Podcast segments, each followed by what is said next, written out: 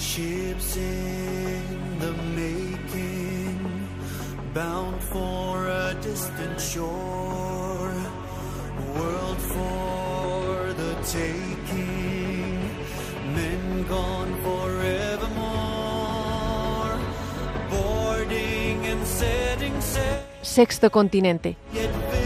Dirigido por el obispo de Orihuela Alicante, Monseñor José Ignacio Munilla.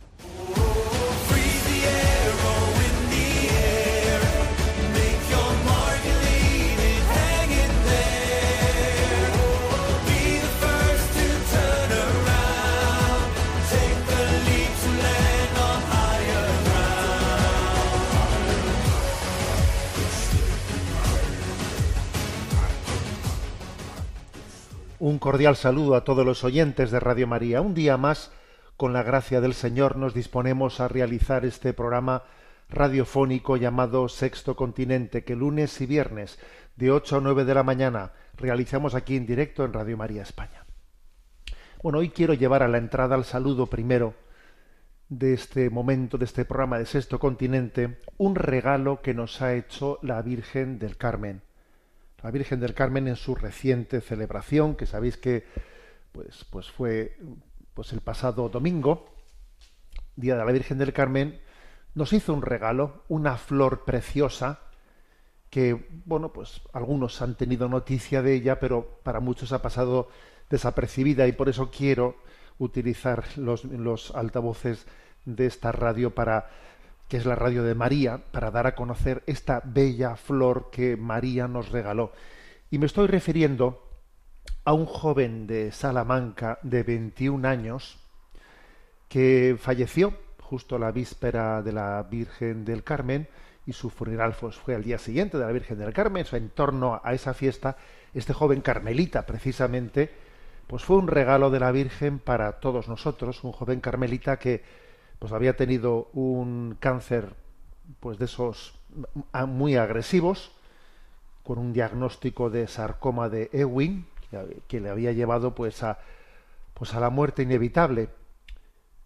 Y él eh, había pedido a la Santa Sede algo pues que es eh, pues que, que, raramente no pues hemos sido testigo de ello que es poder adelantar sus votos religiosos porque tan solo tenía 21 años de edad pidió el permiso de poder hacer los votos perpetuos como carmelita in articulo mortis, cosa que hizo pues el 25 el 25 de, de, junio, si no me equivoco, o sea, es decir, pues pocos días, pocas semanas, eh, pocas semanas antes de su fallecimiento, pudo celebrar con su familia, con sus allegados, bueno, con, con la orden carmelitana allí en Salamanca, sus votos perpetuos como carmelita. ¿eh? Entonces, claro, pues digamos, Dios le ha concedido la gracia de hacer de su muerte un gran testimonio, un testimonio de evangelización. Convertir nuestra muerte en un acto de evangelización. Hacer de, de nuestra muerte un altavoz. un altavoz para proclamar ante el mundo que la bondad, la bondad de Dios eh, nos, nos, llama a la vida eterna, a la felicidad de la vida eterna con Él para el cielo, para siempre. Este joven, pues que su nombre es Pablo Alonso Hidalgo, eh, en, su, en, su, nombre religioso, eh, después de sus votos, es Pablo María de la Cruz, ofreció, lo dijo públicamente, que ofrecía su muerte por tres intenciones. Dice, a ver, yo ofrezco mi vida por, por tres cosas. ¿Y cuáles son las tres cosas que él eligió como, eh, vamos, como finalidad para, en la que él ponía su, su vida en manos de Dios? Dijo, primero, por la conversión de los jóvenes a Cristo. Pues la, la, fundamental, ¿no? Es decir, a ver, yo ofrezco mi vida para que haya conversiones, para que haya conversiones. ¿eh? Por cierto, ¿no? Que, que, aquí en este programa estuvimos comentando, ¿no? Pues la, en el último programa, pues, pues las declaraciones desgraciadas poco agraciadas, ¿no? en las que se en las que se hicieron referencia a que la Jornada Mundial de la Juventud no tiene como finalidad la conversión de los jóvenes a Cristo. Bueno, pues eh, vamos, ya hablamos de eso y no vamos a volver a hablar, ¿no? Porque porque creo que, que, este joven vuelve a poner el acento en la clave. ¿no? Yo ofrezco mi vida por la conversión de los jóvenes a Cristo. O sea, la clave, la clave está en, en la conversión a Jesucristo. Ese es nuestro mayor tesoro. Segundo, dice él, por la unidad entre los movimientos católicos, por la unidad interna de la Iglesia, ¿eh? diría yo, en este momento grave en el que existe un, un peligro ¿eh? de, fractura y de, y, de, y de, ruptura de la comunión de la Iglesia, un momento difícil que estamos, que estamos viviendo. Y él dice, ¿no? Segunda, segunda intención, la unidad ¿eh? entre los movimientos de la Iglesia. Y el tercero, que es el que más me ha llamado la atención, ¿eh? el tercer, la tercera intención por la que ofrece su vida, dice, el destierro entre los cristianos del miedo a la muerte. Vamos a desterrar de nuestra vida el miedo a la muerte. Y yo creo que, que este joven, que, que Pablo, nos está ayudando a ello.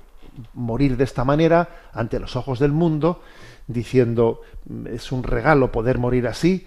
Él en, su último mensaje subrayó que es eh, hermosa la muerte en Cristo. Y ojo, eh, estaba hablando porque tuvo, digamos, momentos duros, muy duros, de, pues, de dolor intenso, que tuvo que, pues, que tuvo que estar recibiendo cuidados paliativos pues muy serios porque, porque la forma en la que esa enfermedad le llevaba a la muerte era muy dolorosa, pero él en su último mensaje subraya lo increíblemente bonita, leo literalmente, que es la muerte en Cristo. Es algo que no da miedo, dice él. Ese miedo a la muerte es un tabú que hay que romper, subraya. Dice, y tengo ganas de encontrarme con el Padre me gustaría decirles a los jóvenes, dice él, y bueno, yo diría a todo el mundo, que nunca es pronto para encontrarse con Dios. Fijaros esta expresión, ¿eh? Nunca es pronto para encontrarse con Dios. Pero ¿cómo, cómo que ha muerto demasiado pronto? ¿Cómo, que, cómo que, ha muerto demasiado pronto? Nunca es pronto para encontrarse con Dios. Eso de que la muerte puede esperar, bueno, vamos a ver el encuentro con Dios es nuestra, es nuestra meta. ¿no? Y aquí viene un joven de Salamanca y con 21 años Dios se lo lleva y la Virgen del Carmen nos da esta flor para recordarnos que nuestra meta es el cielo y que todo lo demás, todo demás es relativo. ¿no? Y, la Virgen le ha llamado para que nosotros nos refresquemos en, en, este, en este A, B, C de nuestra vida. Entonces él preparó su funeral, ¿sabéis? Sí, sí, él preparó su funeral con cariño y con esmero funeral que fue celebrado el pasado lunes, ¿no? Y con cierto tono de humor, pues él dijo, bueno, nada de luto, ¿eh? nada de luto, nada de negro que hace mucho calor. y también dijo otra frase eh, que, digamos, que se ha, se ha hecho viral, como se dice, ¿no? Habrá un escáner a la entrada de la iglesia para del funeral, habrá un escáner para controlar la cara de cada uno y solo se dejará entrar a los que estén alegres quiero que estéis alegres. Y pidió también que, que cada uno pudiese llevar su flor favorita al velatorio. La flor, la flor favorita de cada uno, ¿no? Nuestro Señor Jesucristo convirtió el leño de la cruz en árbol de la vida eterna. Y por ello Pablo exclamaba, la cruz es mi alegría, no mi pena. También dijo, no, llevad al cementerio macetas con flores para convertir la sepultura en un carmelo en un jardín de Dios. Y añadió que María, flor del Carmelo, nos enseñe a mirar a su Hijo Jesús. Así concluye eh, su nota eh, preparatoria de, su funeral, que está, como digo, recién, recién celebrado. Bueno, esto podrá pasar en medio de una campaña electoral, ya ves tú, ¿no? Estamos siempre en una campaña electoral, aquí a ver quién, eh, a ver quién saca qué escaños por aquí, a ver qué, bueno, haciendo un debate electoral ahí, bueno, tú más y tú no sé qué, y aquí, y, la verdadera noticia es esta, ¿eh? Estamos distraídos, ¿eh? la vida es lo que ocurre mientras que estamos distraídos o nos están queriendo distraer en, en, otras, en otras cosas. Esta es la noticia, la noticia clave, la que va a perdurar, la que va, la que va a ser verdaderamente trascendente es esta, ¿no? Que la Virgen del Carmen en plena campaña electoral del 23 de julio, nos regaló la vida de un joven, de un, de un novicio que hizo sus votos perpetuos in articulo mortis, una vida para, para decirnos que no hay que tenerle miedo a la muerte, que la muerte es un gran desposorio. Esta vida es un noviazgo y la muerte es un desposorio. Y uno no ha, no ha nacido para vivir en noviazgo, no, ha nacido para casarse, para casarse con Dios para siempre. Entonces, pues esta es la noticia, la verdadera noticia que queremos agradecer a la Virgen del Carmen. Gracias por esta vida y gracias por haberte servido de este joven para recordárnoslo. Ha sido muy hermoso ver también como los jóvenes de Salamanca, muchos jóvenes, ¿no? Pues de movimientos católicos, pues han, rodeado, han rodeado a este joven y, y, han orado junto a él, han hecho veladas, han hecho pues, en torno a sus votos perpetuos y en torno a la, a la proximidad de su muerte, su, su monasterio, su casa en la que él estaba en agonía, se ha convertido en un velatorio, en un velatorio en el que la gente oraba. ¿no? Dios le ha permitido, ¿eh? le ha permitido ganar muchas almas para Cristo, muchas conversiones, ¿no? En ese momento último de la entrega, de la entrega de su vida. Bueno, pues esto es lo que, este es el motivo, ¿no? Con el que quería abrir el programa. Y os recuerdo que es esto, que es esto continente es un programa que tiene interacción con los que sois usuarios de redes sociales en Instagram y en Twitter a través de la cuenta arroba obispo munilla, con los que sois usuarios de Facebook a través del muro que lleva mi nombre personal de José Ignacio Munilla. Los programas anteriores de Sexto Continente están a vuestra disposición, tanto en el podcast de Radio María como en las plataformas de Spotify y de iVox. Y también recuerdo que mm, la, página web multimedia www.enticonfio.org, pues allí también alberga los programas de Sexto Continente, además de pues otros muchos materiales que vamos poco a poco realizando. Bien, pues vamos adelante con nuestro programa. Eh, hoy es mm, pues hoy es viernes 21. Aquí en España mañana, sábado 22, es jornada de reflexión, así se le dice públicamente, y el domingo 23 son las elecciones generales. ¿eh? Las elecciones generales de las cuales nacerá un nuevo gobierno en España. Bueno, este programa sabéis que tiene la vocación de ser un programa que ilumine desde la doctrina social de la Iglesia a la luz del Evangelio, ¿no? Nuestra, nuestro compromiso social. Y por eso voy a dedicar a una, una reflexión pues a, cómo iluminar, a cómo discernir, ¿no? Desde, desde esta perspectiva de la doctrina social católica, nuestro voto, ¿eh? teniendo en cuenta, como digo, que mañana es día la jornada de reflexión y el domingo pues son las elecciones, ¿no? Bueno, voy a, voy a ello. ¿eh? No voy a decir, como os podéis imaginar, nada, nada sustancialmente eh, distinto de lo que dije en las elecciones todavía próximas anteriores, en las elecciones municipales que, en las que también realicé un discernimiento. Pero bueno, ¿eh? mm, es lo que toca en este momento y, le pido al Señor ¿eh? su inspiración para, para hablar y para, para, compartiros estos criterios. Bueno, en primer lugar, ¿eh? vuelvo, a, vuelvo a subrayar pues una, cinco criterios que ya referí, ¿no? que referí, quise referir en, en las elecciones anteriores y que me parece que son como muy prácticos. ¿no? Criterios para discernir el voto católico. ¿no? El primero, discernir el voto desde el juicio ético que nos merecen las políticas de los partidos y no por las simpatías o antipatías. ¿eh? O sea, es decir, que el discernimiento tiene que ser un discernimiento eh, racional, racional y no visceral que estamos en una cultura en la que la visceralidad, eh, la emotividad, etcétera, pesan demasiado y hay una falta de racionalidad. Eh, que nos tenemos que mover por razones, por convicciones, ¿no? No por impulsos, ¿eh? no por impulsos. Por ejemplo, me ha llamado la atención, pues que como ha habido algún debate, ¿no? Algún debate de esos en este tiempo electoral, luego pues suele haber valoraciones de los debates, ¿no? Y bueno, para seros sinceros, yo no, no es que haya tenido eh, la paciencia de estar viendo los debates o, estar viendo, pero bueno, algún comentario eh, de algún momento, alguna intervención he visto, ¿no? Aunque sea de una manera suelta, pero alguna he visto. Entonces, me ha llamado la atención que cuando se hacen valoraciones de, los debates, es curioso eh, que los jefes de campaña, los jefes de campaña, en vez de eh, poner el acento en si lo que he dicho es verdad, en si ha habido razones de fondo, etcétera, etcétera, no, se juega como, como, como de alguna manera en donde se pone el acento es en ganar la simpatía. Cuidado con no suscitar antipatía. Hay que, hay que ser empático, etcétera, ¿no?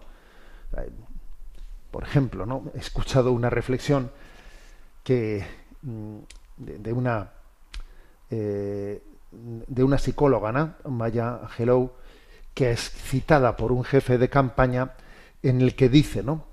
La gente olvidará lo que dijiste, olvidará lo que hiciste, pero nunca olvidará cómo la hiciste sentir. Ojo a esto, ¿eh? fijaros bien, ¿eh? como si se dijese, mira, aquí poco importa lo que has hecho o lo que has dicho. La clave está para, para ganar votos en cómo le has hecho sentir a una persona. Yo le he hecho sentir, o sea, se ha sentido, eh, se ha sentido mm, bien, se ha sentido, le, le, he hecho sentirse mal, ha sentido. Entonces, claro, estamos siempre jugando jugando en ese mundo de la emotividad, que es súper manipulable. Esta frase de esta psicóloga, Maya Angelou, eh, bueno, pues ha sido referida durante esta campaña como la como la eh, como argumento, bueno, eh, como reflexión para valorar quién ha ganado, quién ha perdido un debate, ¿no? La gente olvidará lo que dijiste, olvidará lo que hiciste, pero nunca olvidará cómo la hiciste sentir. Entonces, claro, pues esto nos lleva a que, a que la reflexión sobre nuestro voto tenemos que tener cuidado de no ser manipulados de esta manera. ¿eh? Para mí lo importante es el discernimiento, el juicio ético que nos merecen las políticas de los partidos. Eso es lo, eso es lo, lo, determinante. sus políticas, sus programas electorales, qué juicio ético me merecen, ¿no? Luego, luego hablaremos, hablaremos de ello, de qué criterios, ¿no? qué criterios nos, nos, pueden ayudar para discernir ese juicio ético desde el punto de vista de la doctrina social católica. Segundo, segundo criterio a tener en cuenta, ¿no? Que este, es, también es muy clave. Anteponer el voto en conciencia al voto útil. A ver, hay que votar en conciencia. Lo que no se puede hacer es decir, ¿a qué me conviene votar para, mm, pues para echarle a este? A ver, no, hay que votar en conciencia. ¿Qué pienso yo? No hacer, ¿eh? no hacer un, un, planteamiento instrumental, practicista. Eso no es votar en conciencia. Eso no. Eso es hacer del voto, ¿eh? pues, un plan estratégico. No, el voto tiene que ser expresión de lo que verdaderamente pensamos tenemos que anteponer el voto en conciencia al voto útil, ¿no? Em, detrás de esto del voto del voto útil también está la referencia al, mal menor. Claro que en la doctrina social católica se habla de la, de la necesidad de recurrir al mal menor para poder, ¿eh? pues muchas veces eh, discernir o para poder optar, optar en, pues en la búsqueda, en la búsqueda del bien común. Pero el mal menor tiene que ser algo excepcional. El mal menor no debe de ser la forma habitual de hacernos presente los católicos en la vida pública. Porque claro, si, si siempre estamos con el mal menor, al final el mal menor se convierte en perverso porque nos habituamos a él. Nos habituamos a él. Si el mal menor es el recurso habitual de los católicos, al final es una dinámica en la que se convierte en una estructura de pecado. Porque no, no apostamos por el bien. Jesucristo no dio su vida por el mal menor. No, Señor. Jesucristo dio su vida por el bien. ¿eh? Con lo cual, aunque claro que dentro de la doctrina social católica eh, se habla del mal menor, pero tenemos que tener cuidado, entender que, que nosotros por lo que tenemos que optar es por el bien posible, por el bien posible, más que por el mal menor. Alguno dirá, bueno, pero bien posible y mal menor es lo mismo. No, no, no es lo mismo. ¿eh? Porque el bien posible es la búsqueda, bueno, pues igual el bien completo no, no, no, no, no será posible, pero busco el bien posible no busco el mal menor, no, no voto en conciencia, en conciencia. Antepongo el voto en conciencia al voto útil. Y por desgracia, pues muchas reflexiones que estamos escuchando en tertulias políticas, pues van, van haciendo, no, vote usted a mí, porque si no me vota a mí, pues va usted a perder su voto. ¿Vale? O sea que estamos siempre llamando al, al practicismo, al voto útil, y no estamos llamando al voto en conciencia. Tercer discernimiento, tercer criterio para el discernimiento. Discernir a, tenor del partido político más que de las personas, ¿eh? dado que no existen listas abiertas. Y aquí se les impone la disciplina de partido. ¿eh? Luego yo creo que no, que no hay que estar muy centrado en que es que aquí se presenta no sé quién, aquí se presenta no sé quién. Eh, esto suele ocurrir más todavía en las elecciones municipales, ¿no? O en las autonómicas. Pero aquí pasa lo mismo. ¿eh? olvidémonos, porque aquí no estamos, ¿eh? estamos votando, no estamos votando a, a, un candidato, estamos votando a las siglas de un partido político porque no nos permiten. En el Senado sí. En el Senado sí se permite tener listas abiertas y en el Senado, en el sobre del Senado, sí sería correcto el que alguien hiciese ¿eh? una elección por una persona, pero en la medida en que su partido político le diese después libertad de voto. Porque si yo en, la lista del Senado elijo a un señor que me parece que tiene pues unos principios, pero claro, él está bajo disciplina de un partido, entonces, entonces en realidad no estoy eligiendo a una persona, aunque se me dé la posibilidad en la papeleta del Senado de elegir a personas, en realidad estoy tengo que contar con el partido político de no ser que, diesen libertad de voto, que no lo dan. Que no lo dan. ¿eh? Entonces tenemos que discernir a tenor del partido político, más, más que de las personas, más que de los rostros. Esto parecerá un poco duro, pero es lo que hay. Es lo que hay. Pues con, el, con el sistema que tenemos no se nos da, no se nos da otra, otra alternativa. ¿eh? Bueno, en cuarto lugar, lo dije y lo repito. ¿eh? A ver, mm, votar es un acto de responsabilidad civil. ¿eh? Em, es, es, una obligación moral votar eh, hasta el punto hasta, hasta el punto de que quien no vote quien no vote esté pecando hombre yo no diría eso ¿eh? no diría eso porque puede haber vete a saber situaciones circunstancias etcétera eh, pues que, no, se puede hacer, hacer de, esa cuestión un, intrínsecamente malo, no se puede hacer eso. ¿eh? Pero sí es un acto de responsabilidad social. ¿eh? Y, decir, no voy a votar porque me viene mal, porque me da pereza, porque, porque, porque me, echa para atrás ponerme ahí en la cola, pues no, no me parece que eso sea responsable, ¿no? Y con lo que muchas veces se dice, se dice ¿no? que el derecho a la queja eh, el derecho después a la crítica disminuye mucho si uno, por pereza, por falta de responsabilidad, eh, pues no, no, no, se ha tomado en serio el ejercicio del voto.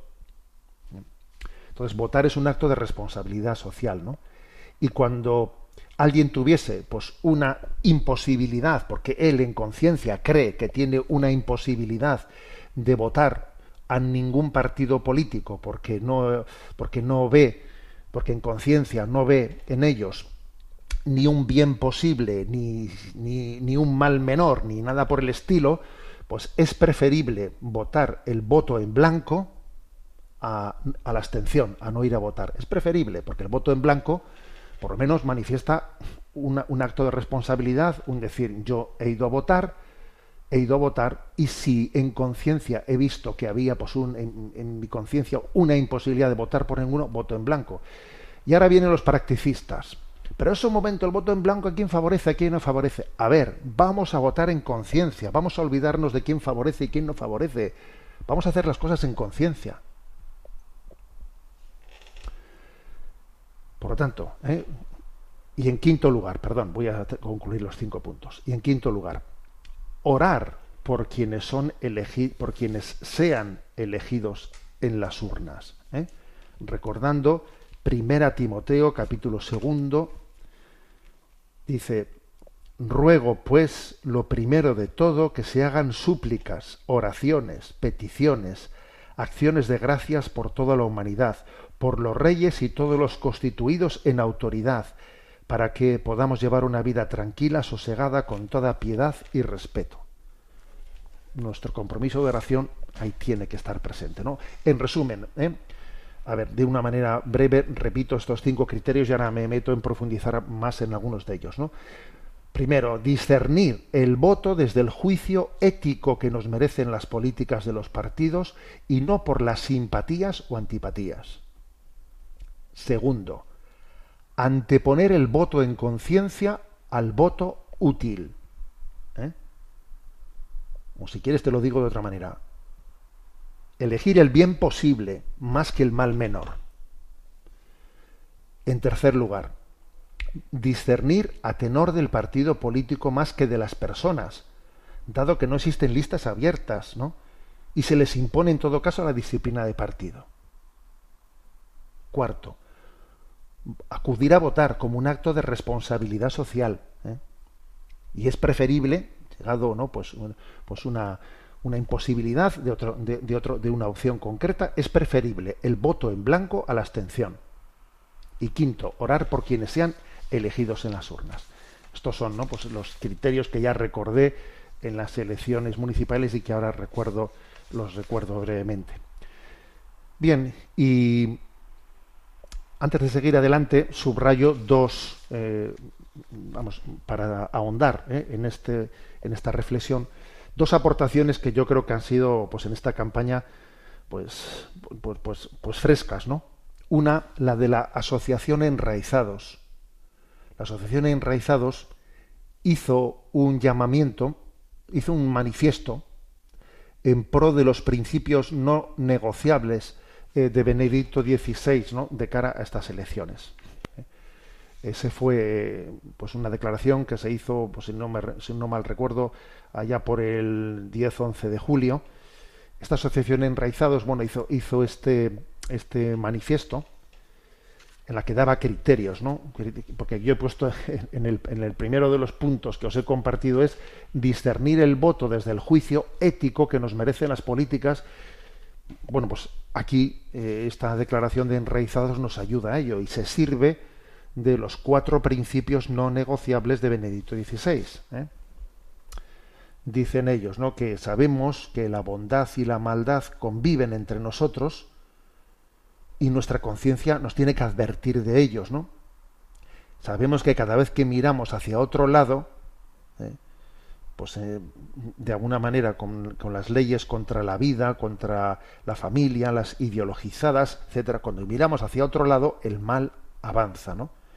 Por eso, por nuestra responsabilidad hacia el bien, hacia buscar eh, el bien común hacia, hacia la sociedad, por eso no es importante decir hagamos un discernimiento, un discernimiento en estas elecciones desde estos principios no negociables de Benedicto XVI, ¿no? que son los siguientes.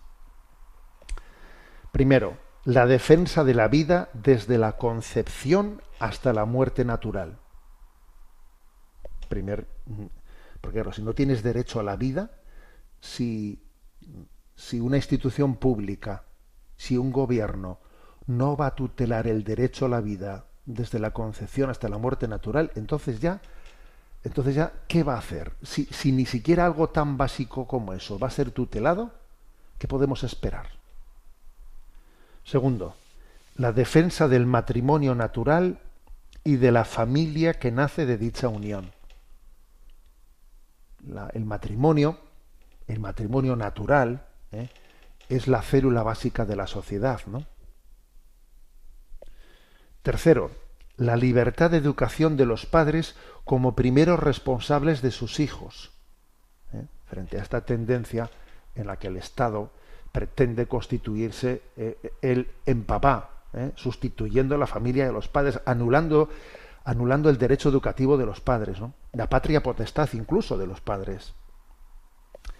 Y cuarto, el bien común en todas sus dimensiones nacional y mundial, buscando el bien común especialmente eh, en la defensa de los más débiles, de los más débiles, sabiendo que, que en, esa, en, esa, en ese compromiso que tenemos por el bien común siempre tiene que haber, ¿no? Pues una anteponer a los más débiles en su defensa, tanto a nivel interno nacional como a nivel como a nivel internacional. Estos cuatro son los principios no negociables. ¿eh? Los repito. Primero, defensa de la vida desde la concepción hasta la muerte natural. Segundo, defensa del matrimonio natural y de la familia que nace de dicha unión. Tercero, la libertad de educación de los padres como primeros responsables de los hijos. Cuarto, el bien común en todas sus dimensiones, nacional y mundial. Bueno, mm, esto, creo que son los cuatro criterios más mm, prácticos ¿no? a, la hora, de hacer ese discernimiento. Ha habido, ha habido algunas asociaciones pues, eh, importantes como la CONCAPA. Eh, la CONCAPA, que sabéis que es la Confederación Católica Nacional de Padres de Familia y Padres de Alumnos, que se ha adherido a esta declaración de enraizados ¿no? sobre la importancia de discernir en nuestro voto desde estos cuatro, cuatro puntos. Y otro, y otro punto ¿no? que quería comentar pues es un artículo que ha publicado, que publicó pues, recientemente, hace pocos días, el arzobispo de Oviedo, Monseñor Jesús San Montes, sobre, la, sobre las las elecciones, ¿no? sobre nuestro discernimiento, nuestro criterio de discernimiento ante las elecciones. Publicó este artículo, si no me equivoco, en el periódico El Debate, y bueno, pues como, como era de esperar, cada vez que un obispo también ejerce ese derecho de ver, de, iluminar a sus fieles, pues también le ha caído la del pulpo, pues esperamos, es que está claro que una cosa en la que tenemos que, que tenemos que que tener, tener en cuenta o tener claro es que la predicación de la palabra de Dios siempre es someterte, someterte, bueno, pues a la, a la prueba de la manipulación, de la incompresión, etcétera. Yo he leído por ahí, no, es que Monseñor Jesús San Montes lo que ha dicho, eso va a favor de no sé qué partido, va en contra del otro. A ver, no es propio de la Iglesia el decir a quién hay que votar. No es propio de la Iglesia el, estar el, estar apuntando o mm, citando a qué partido debes de votar, sino dar criterios, compartir criterios para que el, el, votante, el católico votante, tenga desde esos, desde la iluminación de esos criterios, pues un ejercicio iluminado de su voto. ¿eh? Entonces, eso, eso es así. La Iglesia siempre, siempre lo hacemos así, eh, lo tenemos claro. Que luego viene alguien diciendo, ay, es que usted al hacer esto está insinuando. Mira, perdone usted, yo estoy hablando en conciencia.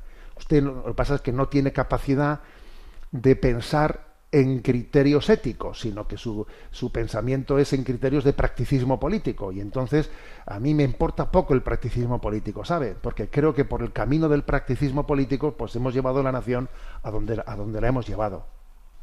Yo quiero hablar desde, desde los criterios pues, de la doctrina social de la Iglesia, que son los que nos dan consistencia, ¿eh? no desde el practicismo porque usted lo que está pensando es a ver, a ver en qué puchero cae esto que yo estoy diciendo. No, esto que está diciendo cae en este puchero, cae en el otro puchero, perdone. Eh, hablamos en dos planos distintos. ¿eh? Bueno, que es un poco, por lo tanto, lo que, lo que ha ocurrido ¿no? con respecto a la intervención de Monseñor Jesús Sanz Montes. Entonces voy a leer y comentar su, su artículo, pero vamos a, vamos a tener primeramente pues un momento de volver, eh, un momento de oración, volviendo al, al, regalo que, con el que hemos comenzado el programa, el de la Virgen del Carmen, y para ello, para acordarnos de que esta celebración de la Virgen del Carmen nos ha dado ese, ese regalo tan bello, ¿no? de ese joven salmantino, Pablo, con sus votos perpetuos recién realizados y acordándonos, haciéndonos recordar a todos nosotros que, cuidado, que el cielo, eso de que puede esperar, no, que nunca es pronto, demasiado pronto para encontrarse con Dios, aprovechando ese regalo que nos ha dado la Virgen del Carmen, bueno, pues vamos a escuchar este canto de, de música católica, canto a la Virgen del Carmen. Virgen del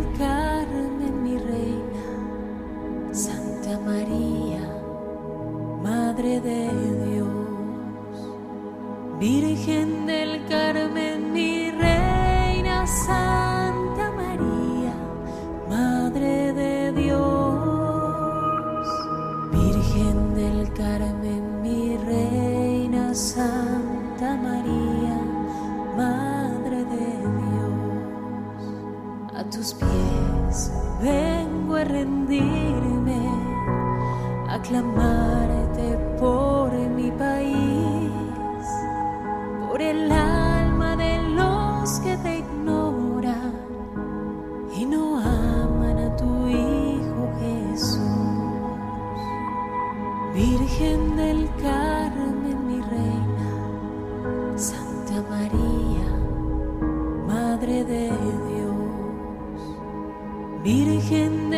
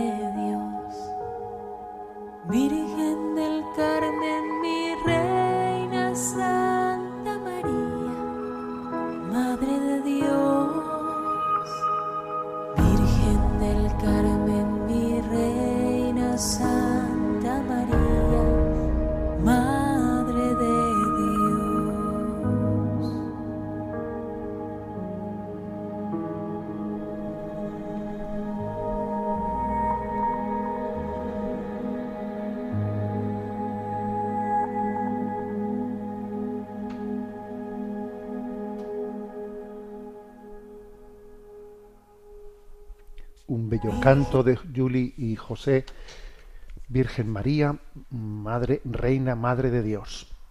Vamos adelante con este programa de Sexto Continente, en la que, eh, estando a dos días, ¿no? Estando ya la víspera de la jornada de reflexión antes de las elecciones generales del domingo, estamos haciendo algunas reflexiones sobre nuestro sobre el criterio desde la doctrina social católica para iluminar nuestro voto y nuestra participación.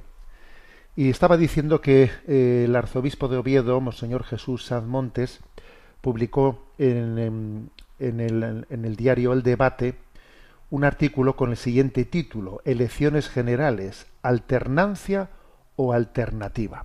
Entonces, voy a leerlo comentando algunos párrafos.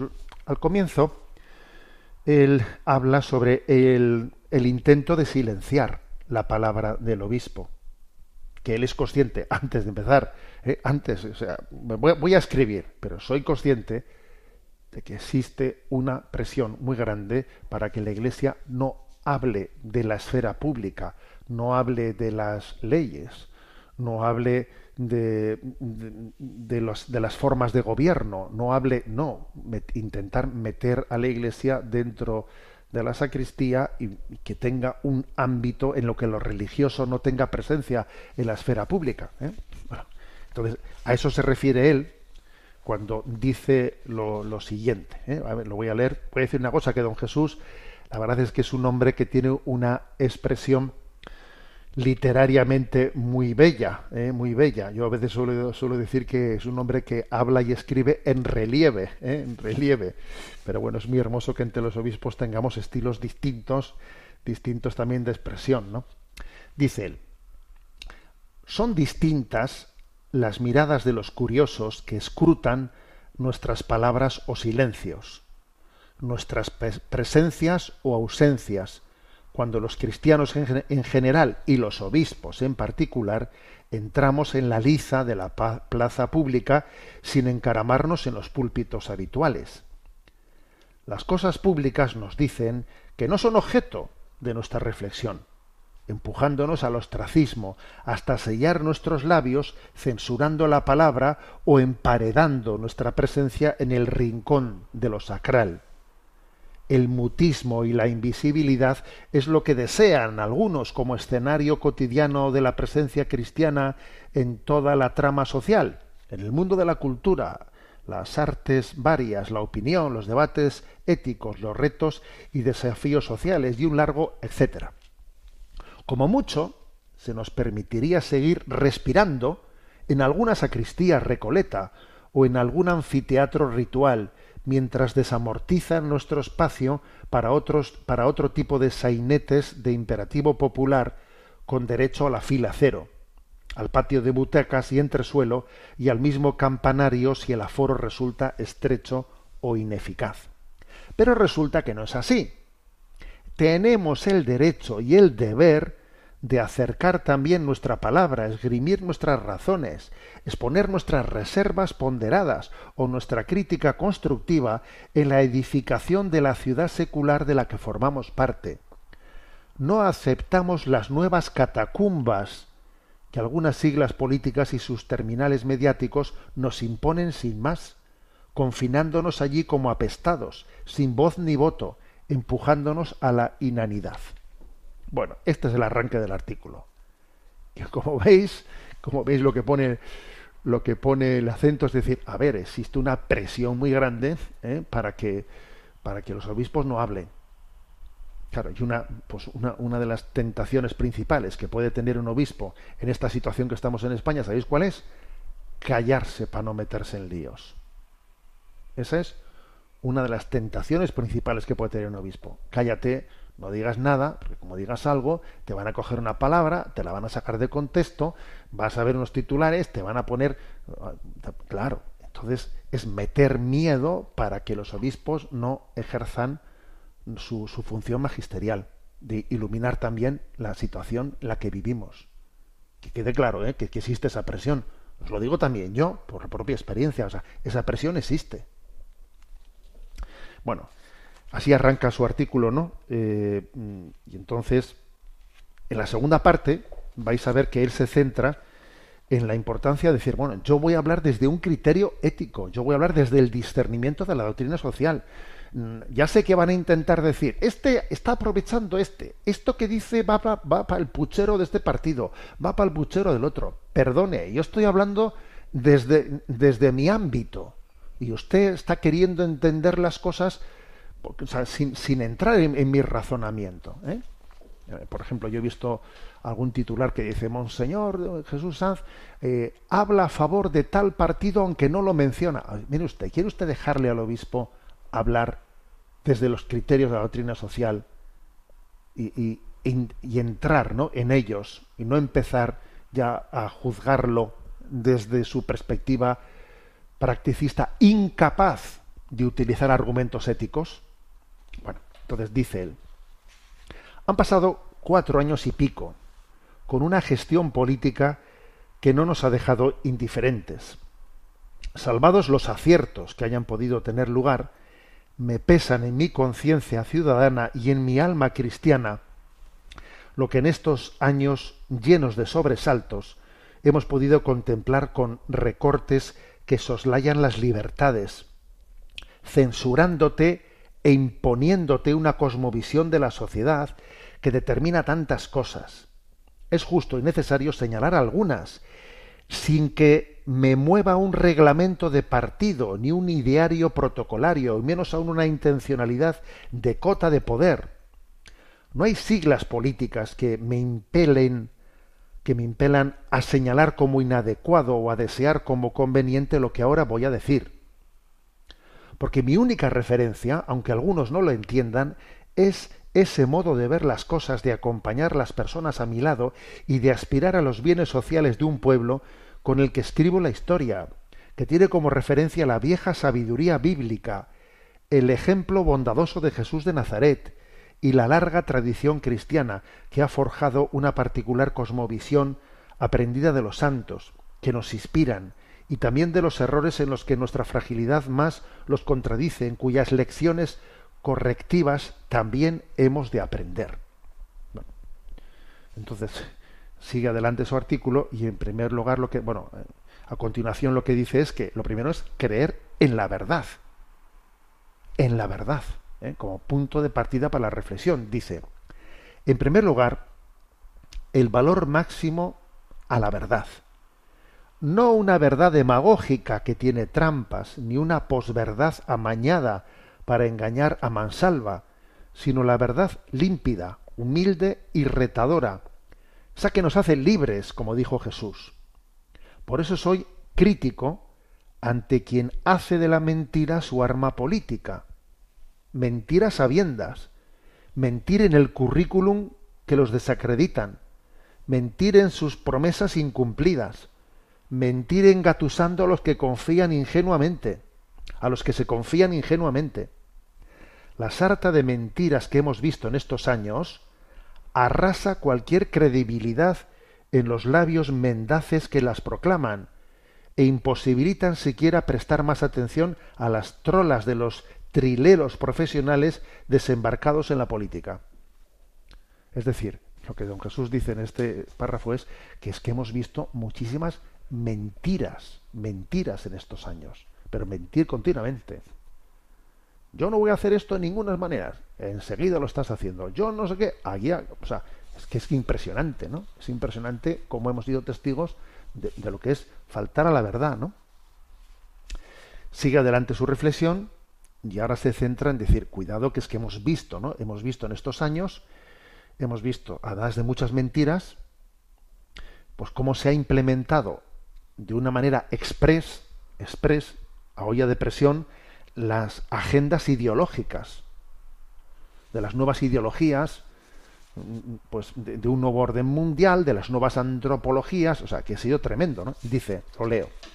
Segundo lugar, ¿eh? después de haber subrayado eso que, de cómo se ha faltado la verdad. En segundo lugar, dice, duelen las agendas ideológicas que con prisa zurupeta han sembrado confusión y fatal modificación en la humilde verdad antropológica de la ley natural, cuando hablamos de la vida naciente, creciente y menguante, de la identidad de varón y mujer, imponiendo el despropósito abaratado del aborto como derecho, la eutanasia como empujón matarife, la vida precaria a la intemperie sin encontrar trabajo o sin mantenerlo dignamente, o poder llegar sin infarto a fin de mes cosidos de deudas. Otras leyes han puesto en la calle terroristas, abusadores y violadores, o han destruido la verdad antropológica en torno al transgénero o la disforia sexual. Jugar así a ser dioses arruina vidas inocentes en nombre de las fantasías o frustraciones de quienes las promueven y cuyas derivas no tienen vuelta atrás. Como en otros países donde los juguetones empezaron antes, ahora querrían poder inútilmente remediar. ¿Eh? Ojo que esa agenda ideológica que se ha puesto en plan se ha introducido en plan express ha sido tremenda. Y no se podía haber hecho con un acelerador más apretado. ¿eh? Sigue adelante su reflexión y ahora también subraya, además de esa agenda ideológica, eh, pues LGTB, etcétera, etcétera, pues cómo también se ha manipulado la historia, las raíces cristianas, cómo se ha, ¿eh? se ha, se ha pretendido reescribir ¿no? nuestra tradición y nuestra cultura. Dice, hay un hecho que nos identifica como comunidad histórica, cuando llevamos más de 500 años conviviendo con nuestras inevitables tensiones culturales y lingüísticas, pero enriqueciéndonos precisamente en la plural diversidad. Tras tocar esta saludable convivencia en una dialéctica confrontadora, deja pingües beneficios en sus fautores, pero ha vertido demasiada sangre inocente en una impostura subversiva que daña nuestro entendimiento fraterno, nuestra mutua ayuda en tantos sentidos. Máxime cuando se pretende reescribir la historia, que no sucedió más que en el imaginario de algunas derrotas y frustraciones, llegando a indultar como moneda de cambio a quienes han insidiado sediciosa y violentamente la convivencia social, cambiando las leyes y los ámbitos judiciales. Porque fijaros, ¿eh? aquí don Jesús está haciendo referencia, obviamente, a ese reescribir la historia, a esas leyes de memoria democrática, o sea, es decir, a imponer por ley lo que hay que pensar de la historia. ¿Usted me quiere dejar pensar a mí? ¿Usted a mí me va a imponer por ley lo que yo tengo que pensar de la historia? Pero eso es increíble, ¿no? Y eso se lleve a la escuela. ¿eh? Y los niños tienen que recibir por ley una lectura ideologizada de la historia. ¿Quiere dejar a la gente pensar? Entonces ahora llega, después de que aquí don Jesús en su artículo ha hablado de, mm, pues de la gran, o sea, de cómo se ha atentado contra la verdad, ¿no? En, pues en este, en, en, esta legislatura, cómo se ha atentado contra la verdad, cómo se ha impuesto una agenda ideológica totalmente ajena a nuestra tradición, cómo se ha pretendido reescribir la historia. Ahora dice, bueno, ¿y ahora qué hacemos, no? ¿Y ahora qué hacemos? Y dice en este párrafo, desde mi conciencia ciudadana y mi referencia moral cristiana emerge una duda. Si hubiera un cambio de gobierno que pusiera fin a estos dislates con una mayoría plena o compartida con afines, ¿estaríamos hablando de una alternancia o de una alternativa? Porque venir más o menos a lo mismo, pero gestionado por otros gestores, sería lamentable las consecuencias en una nación como España de tan precioso patrimonio cultural y moral en su larga andadura histórica. No basta una alternancia, necesitamos una real alternativa, sin palabras huecas o morosas que terminen dejando las cosas como están. Una alternativa en donde los cristianos no pedimos privilegios, sino libertad ante las líneas rojas infranqueables, la vida en todos sus escenarios, naciente, creciente y menguante, la verdad verificable en programas políticos que no mienten, la libertad religiosa y cultural, la libre elección educativa de los padres para sus hijos, la historia reescrita con memorias tendenciosas que, la, que reabren heridas, las confrontaciones que nos enfrentan fraticidamente, el bien moral de la unidad de un pueblo con una historia, paisaje, lenguas y riquezas complementarias, el acompañamiento de personas vulnerables en su flanco de desamparo débil. fijaros aquí, don Jesús dice, a ver, que es que lo que ha ocurrido, lo que ha ocurrido, pues en esta legislatura ha sido muy grave. Ahora la historia es, ¿ahora qué vamos a hacer? ¿Una alternancia o una alternativa de verdad? Porque una alternancia que es el riesgo, ¿no? Venga, vamos a cambiar, vamos a cambiar para, porque tenemos que echar como sea, ¿no? A los que han hecho esto, sí, pero la, la pregunta es, ¿pero verdaderamente estamos dispuestos a tomarnos en serio el cambio, la alternativa que esto, que, que esto requiere? ¿O es que en el fondo tantas veces ocurre que criticamos, criticamos, criticamos lo que han hecho y luego cuando llega una alternancia y llegamos a gobernar, las cosas se quedan básicamente como estaban, porque no nos atrevemos a cambiarlas, porque una vez que ya se han introducido, ya cualquiera las cambia ya, porque hay que tener claro, hay que enfrentarse contra un pensamiento dominante que a nivel europeo, que a nivel mundial empuja mucho, empuja mucho, claro. Entonces la pregunta que, que aquí don Jesús plantea es a ver que no necesitamos solo una alternancia, necesitamos una alternativa. La, alternancia es que gobiernan otros, pero en el fondo ya el mal que se ha hecho no se rectifica. Eso no, eso no es lo que necesitamos, necesitamos una alternativa. El tema no es quién vaya a gobernar, sino, sino el tema es, ¿vamos a tener la, la, la, clarividencia y la valentía de cambiar lo que se ha hecho mal, de rectificarlo? ¿O, es, o ya una vez que ya está hecho ya no hay que lo cambie? ¿Eh?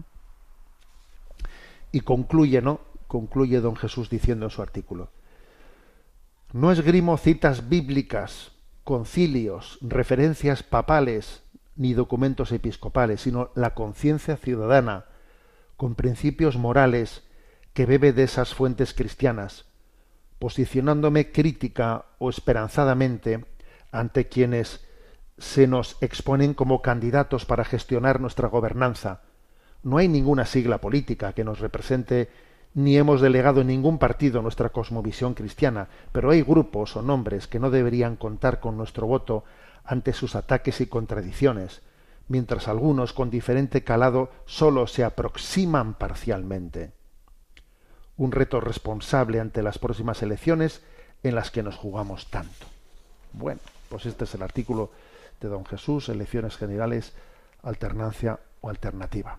Y señores, yo me acabo de pegar un susto cuando he visto el reloj, porque he dicho, madre mía, si yo pensaba hablar de esto después de otros temas, pero está claro que quedan para el próximo para el próximo programa. Bueno, pues eh, vamos a encomendar a nuestra Madre la Virgen del Carmen también las, las elecciones de este, de este domingo. Recuerdo para los que seguís el programa desde España que la Junta Electoral ha alargado hasta hoy, viernes a las 2 del mediodía, la posibilidad de votar por correo acercándose a las oficinas de, correos, ¿no? que es increíble pues el esfuerzo que ha hecho, que ha hecho correos pues para poder facilitar el voto por correo en este tiempo de, descanso y de vacaciones de la gente. ¿no? Y es increíble pues el, el sobrecoste ¿eh? Que, ha supuesto para el erario público el que las elecciones tengan lugar en un, en un tiempo en un tiempo como este, ¿no? De, vacaciones. Pero creo que pero que debemos ¿no? de responder, eh, visto lo visto, ¿no? a ese esfuerzo de hacernos presentes. Bueno, tenemos el tiempo cumplido. Me despido con la bendición de Dios Todopoderoso, Padre, Hijo y Espíritu Santo. Alabado sea Jesucristo.